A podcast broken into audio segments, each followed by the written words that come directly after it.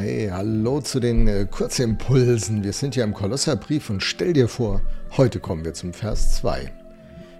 Da heißt es ab Vers 1, Paulus, Apostel Jesu Christi nach Gottes Plan und Willen und der Bruder Timotheus an die Geschwister in Kolossee. Euch allen, die ihr aufgrund des Glaubens mit Christus verbunden seid und zu Gottes heiligen Volk gehört, wünschen wir Gnade und Frieden von Gott, unserem Vater. Paulus ist nicht allein unterwegs. Er spricht in seinen Briefen immer wieder von denen, mit denen er gemeinsam am Start ist. Christsein ist Mannschaftssport. Zur Grundausstattung der Berufung gehört es, mit anderen am Start zu sein.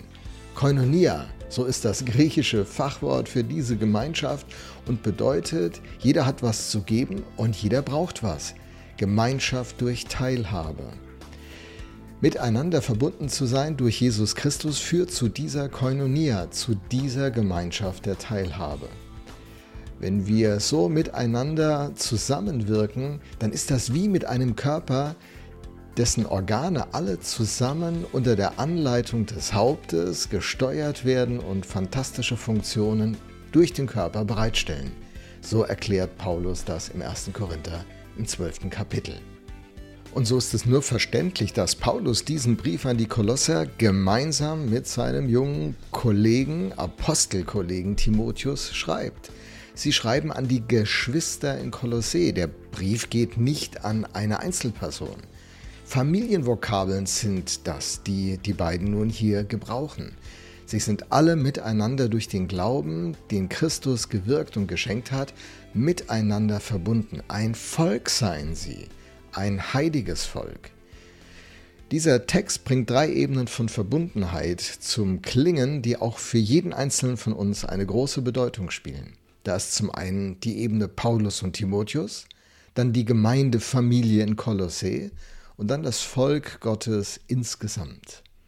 Für diese drei Ebenen brauchen wir ein Bewusstsein und ein Verständnis und eine konkrete Einbindung. Paulus und Timotheus, diese Mentoring-Beziehung, Paulus investiert sich voll in Timotheus. In 1 Timotheus 1, Vers 2 spricht er von ihm als seinem echten Kind im Glauben. Von Titus sagt er das übrigens ähnlich in Titus 1, Vers 4. Das ist eine enge Vater-Sohn-Beziehung. Geistliche Väter und Mütter, so nennen wir sie, manchmal auch Mentoren, Förderer, Ermutiger, Begleiter.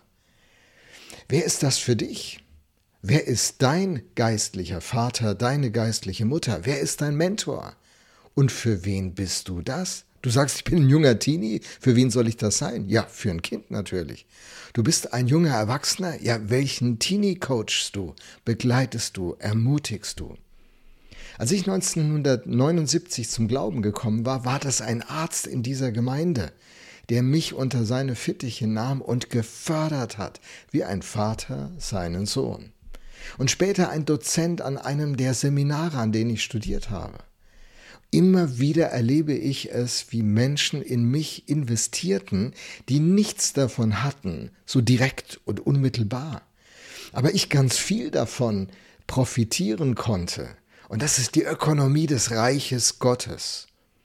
So begann ich das dann auch selbst zu tun und habe über viele junge Leute über die Jahrzehnte investiert und ähm, bin heute ganz einig mit dem Satz, den Andy Stanley einmal gesagt hat. Er sagte, Your greatest contribution to the world may not be something you do, but someone you raise. Dein größter Beitrag für diese Welt ist vielleicht nicht etwas, was du tust, sondern jemand, in den du investierst. Die Mentoring-Beziehung Paulus und Timotheus. Die zweite Ebene ist die Gemeindefamilie. Kirche ist Gottes Idee. Es ist nämlich die Gemeinde von Jesus Christus, ja nicht unsere Gemeinde oder meine Gemeinde. Sie gehört Jesus.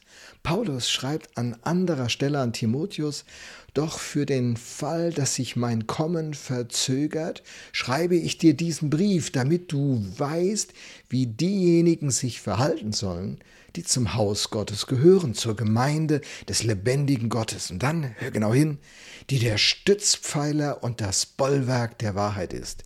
1. Timotheus 3, Vers 15. Vielleicht ist das einer der Gründe, warum Kirche immer wieder unter, unter Feuer steht, warum Menschen, die so schwierige Erfahrungen in Gemeinden, Gemeinschaften und Kirchen machen, sich irgendwann abwenden. Denn diese Kirche hat eine besondere Rolle im Blick auf die sichtbare und unsichtbare Welt. In Epheser 3, Vers 9 und 10 heißt es, Bisher war dieser Plan ein in Gott selbst verborgenes Geheimnis. Doch jetzt sollen die Mächte und die Gewalten in der unsichtbaren Welt durch die Gemeinde die ganze Tiefe und Weite von Gottes Weisheit erkennen. Genauso hatte Gott es sich vor aller Zeit vorgenommen. Und dieses Vorhaben hat er nun durch Jesus Christus, unseren Herrn, in die Tat umgesetzt. Aber Gemeinde kann sehr herausfordernd sein. Ein Drittel aller Leute, die mit Ernst Christ sein wollen, gehören nicht mehr fest zu einer Gemeinde. Sie sind verletzt worden einer Gemeinde. Sie sind frustriert über Gemeinde. Sie haben keine Lust mehr auf Gemeinde. Sie überlegen sich neue Formen von Gemeinde, denn das, was sie als Gemeinde erlebt haben, das überzeugt nicht. Das hat wehgetan. Dritte Ebene, Volk Gottes. Ich habe diesen Satz seit langer Zeit in Verwendung. Egal wie die Wolle gefärbt ist, Hauptsache scharf. So habe ich mein erstes Seminar am Christiwell 1996 in Dresden genannt. Und seither habe ich diesen Satz unzählige Male bereits verwendet. Wir sind eine große, sehr unterschiedliche Gemeinschaft, wir Christen. Gott baut sein Volk sich aus vielen Völkern, Sprachen, Kulturen, Vorlieben zusammen. Rassismus passt da überhaupt nicht. Wir sind alle verbunden durch Jesus Christus. Da ist nicht Mann noch Frau, wir sind einer in Christus, steht im Galaterbrief. Ein Volk, eine Gemeinschaft. Und die Job Description, die in Titus 2, Vers 14 gegeben ist, heißt so. Jesus Christus, der hat sich selbst für uns gegeben, damit er uns loskaufte von aller Gesetzlosigkeit und sich selbst ein Eigentumsvolk reinigte, das eifrig sei in guten Werken.